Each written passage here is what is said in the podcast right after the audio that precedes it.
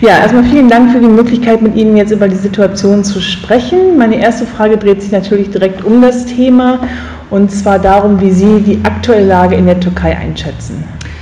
Ja, also das ist eine interessante Frage natürlich. Ich hätte gern, ich würde sehr gern äh, eine Antwort dazu geben, aber die ist leider, denke ich, äh, jetzt so ergreifend äh, jetzt zu, zu geben, ist es kaum möglich, weil wir einfach ähm, ähm, Erdogan und besser gesagt sein ähm, ähm politischer äh, Mechanismus äh, einfach äh, nicht einschätzen können. Deswegen ähm, weder eine perfekte analytische Fähigkeit mhm. noch ähm, Kenntnisse über das Land oder Erfahrungen, politische Erfahrungen reichten es aus, äh, um ähm, ihn zu beschreiben, weil er einfach ähm, aus der Reihe tanzt und mhm. aufgrund dessen kann man ihn, selbst, ihn selbst nicht erfassen. Mhm. Ähm, ähm, das, das, was alles passiert, ist willkürlich. Es ist nicht nur antidemokratisch, das ist nicht nur äh, sozusagen Schikane äh, und äh, Unterdrückung, äh, Erpressung, sondern das ist willkürlich. Ähm, je nachdem, wie er selbst drauf ist. Äh, äh, wenn eben die Beziehung, also ich versuche das zu versimpeln natürlich, zu mhm. vereinfachen, damit man wirklich dann nachvollziehen kann,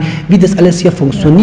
Ähm, und wenn man das versteht, denke ich, dann weiß man, inwiefern eigentlich wir hier mit demokratischen oder undemokratischen Strukturen zu tun haben. Wenn er als Beispiel ähm, irgendwie äh, mit seiner Frau äh, Streit hat, dann äh, überträgt er natürlich auf die gesamte Bevölkerung. Und dementsprechend haben wir natürlich dann die Folgen zu tragen. so ist Erdogan. Erdogan ist nicht einschätzbar, der ist nicht verlässlich. Ähm, und deswegen kann man Erdogan eigentlich, Erdogan hat auch keine Konzepte im Grunde genommen. Er hat auch eigentlich keine Konzeption in dem Sinne, was er langfristig möchte, durchsetzen möchte. Natürlich, es gibt ja sogenannte äh, ähm, ähm äh, Jungtürken oder Osmanische Reich und diese äh, äh, Utopien und diese Visionen und so weiter. Äh, allerdings, die sind nur äh, im, im pragmatischer Sinne werden sie aus, zum Ausdruck gebracht. Das, was er momentan mit uns oder mit demokratischen Kräften macht, was er, es ist nicht das, was er vorhat. Er hat, denke ich, und wir glauben alle fest daran, dass es noch was noch, noch, noch Schlimmeres kommen wird. Und schlimm ist im Grunde genommen, dass es das Land, was im Grunde genommen Nahen Osten äh, sozusagen teilweise äh, eben äh, partizipiert an europäischen Strukturen, aber auf der anderen Seite ein islamisch orientiertes äh, Land im Nahen Osten, wo man wirklich sagen konnte, es gibt ja bestimmte demokratische Rechte, es gibt ja die Grundrechte, wurden dann wahrgenommen teilweise. Die will er abschaffen mhm. und äh, versucht dann natürlich langfristig, ja, aber das ist eben nicht so durchgängig, mhm. versucht er eine islamische Stadt äh, zu, zu, ähm, zu, ähm, zu schaffen. Mhm. Äh, und das, das ist, äh, wie er das dann tatsächlich alles durchsetzen möchte, wissen wir nicht. Aufgrund dessen kann man im Grunde genommen auch die situative Lage nicht beschreiben, weil er einfach nicht einschätzbar ist. Mhm. Man kann Erdogan einfach nicht erfassen, einschätzen, was er vorhat. Mhm. Was er mit uns vorhat, natürlich hat damit zu tun, weil wir etwas wollen, was im Grunde genommen gegen sein Konzept ist, was er nicht schriftlich fixiert hat. Mhm. Können Sie das kon kurz konkretisieren?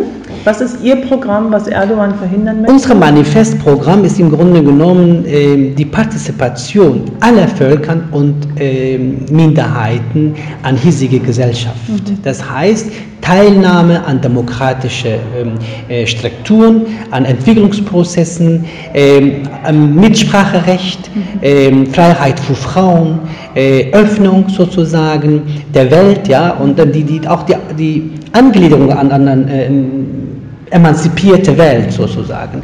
Äh, aufgrund dessen, wir sind eben als Partei äh, ähm, nicht nur, ähm, wir sind pro-kurdisch, das ist natürlich, aber wir sind keine kurdische Partei. Mhm. Ich bin selbst Kurde äh, und gehöre zur esidischen Minderheit. Mhm. Äh, ich bin in der Partei äh, und habe auch natürlich im Vorstand äh, ähm, eine Position. Mhm und äh, habe ich dann auch armenische Freunde, assyrische, arabische, türkmenische.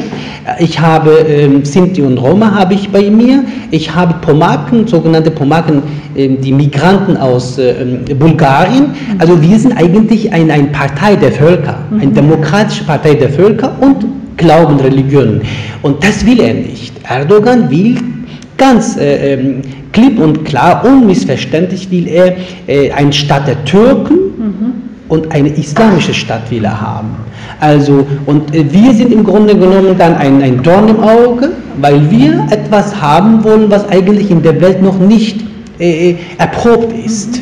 Das ist eigentlich auch so viel für europäische Gesellschaften teilweise, weil wir reden ja im Grunde genommen, äh, ob in Deutschland oder in Frankreich und England und so weiter, sogenannte äh, äh, Multikulturalität oder eben äh, ähm, Staaten mit mehr Nationen oder Doppelnationenstaat, wie zum Beispiel Israel-Palästinenser-Geschichte. Aber das sind, wir sind multinational ähm, und multireligiös im Grunde genommen und das passt es überhaupt nicht. Das ist das, was im Grunde genommen in der Türkei mindestens seit der Gründung der Republik verboten war, haben wir wieder aufgetischt und gesagt, es gibt auch anderen die nicht sprechen konnten, die sich nicht zum Ausdruck bringen konnten. Und wir sind im Grunde genommen für die ein, ein, ein, ein, äh, ähm, ein neue äh, Ära der Zeit, um zu sagen, komm, jetzt dürft ihr mitreden. Und diese Mitrede-Möglichkeit, äh, äh, was wir im Grunde genommen durch unseren Kampf, demokratischen Kampf durchgesetzt haben, äh, stört ihn.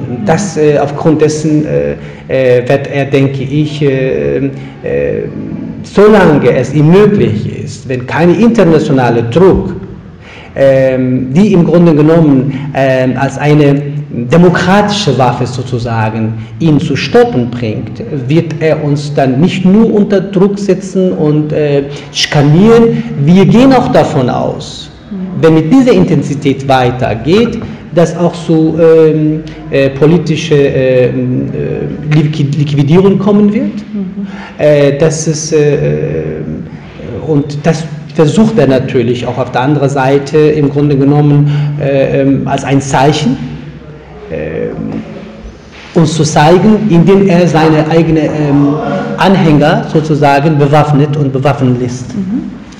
In den letzten Wochen und Tagen sind einige Abgeordnete der HDP verhaftet worden. Es sind viele Bürgermeisterinnen und Bürgermeister der HDP ausgetauscht worden. Und in der vorletzten Nacht sind ihre beiden äh, Parteivorsitzenden verhaftet worden. Was bedeutet das für die Zukunft der HDP in der Türkei? Äh, nun, man, man, muss natürlich dann die Geschichte ein bisschen zurück, zurück äh, ähm, verfolgen. Und zwar, wenn man das alles passieren lässt, was eben sich in, in den letzten mindestens äh, sechs Monaten äh, abgespielt hat, dann weiß man eigentlich, warum dazu gekommen ist. Also angefangen eben äh, bei, bei ähm, letztes Jahr bei Wahlen, äh, in, als wir eben mit 13 Prozent fast dann in, ähm, das erste Mal im Parlament reinkamen, als Partei natürlich. Äh, ähm, das ähm, hat natürlich dann äh, ähm, Erdogan schockiert. Er hat zwar die absolute Mehrheit gehabt, also Mehrheit gehabt, aber konnte selber die Regierung natürlich nicht stehlen. Und aufgrund dessen hat er dann die Schuld auf uns geschoben und gesagt, also dieser HDP muss im Grunde genommen dann weggeschafft werden, abgeschafft werden. Und dann hat er sich, denke ich, das erste Mal etwas ähm, erarbeiten lassen, was wir vielleicht dann eine gewisse Konzept, Konzeption nennen können, indem er dann seine äh, ähm, Akademikern aus dem Ausland, die religiösen, teilweise Akademiker, die dann in Europa dann äh, tatsächlich ausgebildet worden waren, ähm, ein Konzept zu erarbeiten. Und die haben im Grunde genommen nicht ein einziges Zeile geschrieben, sondern ganz kopiös alles ähm, das, was man, was Hitler 1933, von 1933 im Grunde genommen gemacht hat, ins Türkische übersetzt und dann aufgetischt, gesagt, okay, das Gleiche können wir machen. Und es ist nichts anderes als ähm, Gleichschaltung der Gesellschaft. Mhm. Und diese Gleichschaltung-Prinzip, äh, das ist ja uns bekannt, äh, mindestens in äh, europäischen Gesellschaften, was das bedeutet. Das ist ein purer Faschismus. So, und wenn wir, aber Faschismus kann man erfassen, indem man dann ähm, ähm, systemtheoretisch beschreiben kann. Erdogan kann man nicht beschreiben, weil er noch eben seinen Islam und seinen religiösen Fundamentalismus noch äh, ähm, ein, ein Stück noch dazu getan hat und aufgrund dessen ist es eine gewisse Mischung, eine Faschismus, also Erdoganismus, ja, äh, was im Grunde genommen in der Welt nicht gab. Es gibt, bestimmt, es gibt natürlich bestimmte Erscheinungsformen, die uns bekannt sind, aber die alle anderen sind nicht bekannt, weil es keine Fassade dafür gibt. Mhm. Das ist das Problem. Und das ist Gleichschaltung, äh, das Prinzip. Und versucht er natürlich erstmal Stück für Stück dann die Medien abzubauen, er, als er alle dann mundtot machte.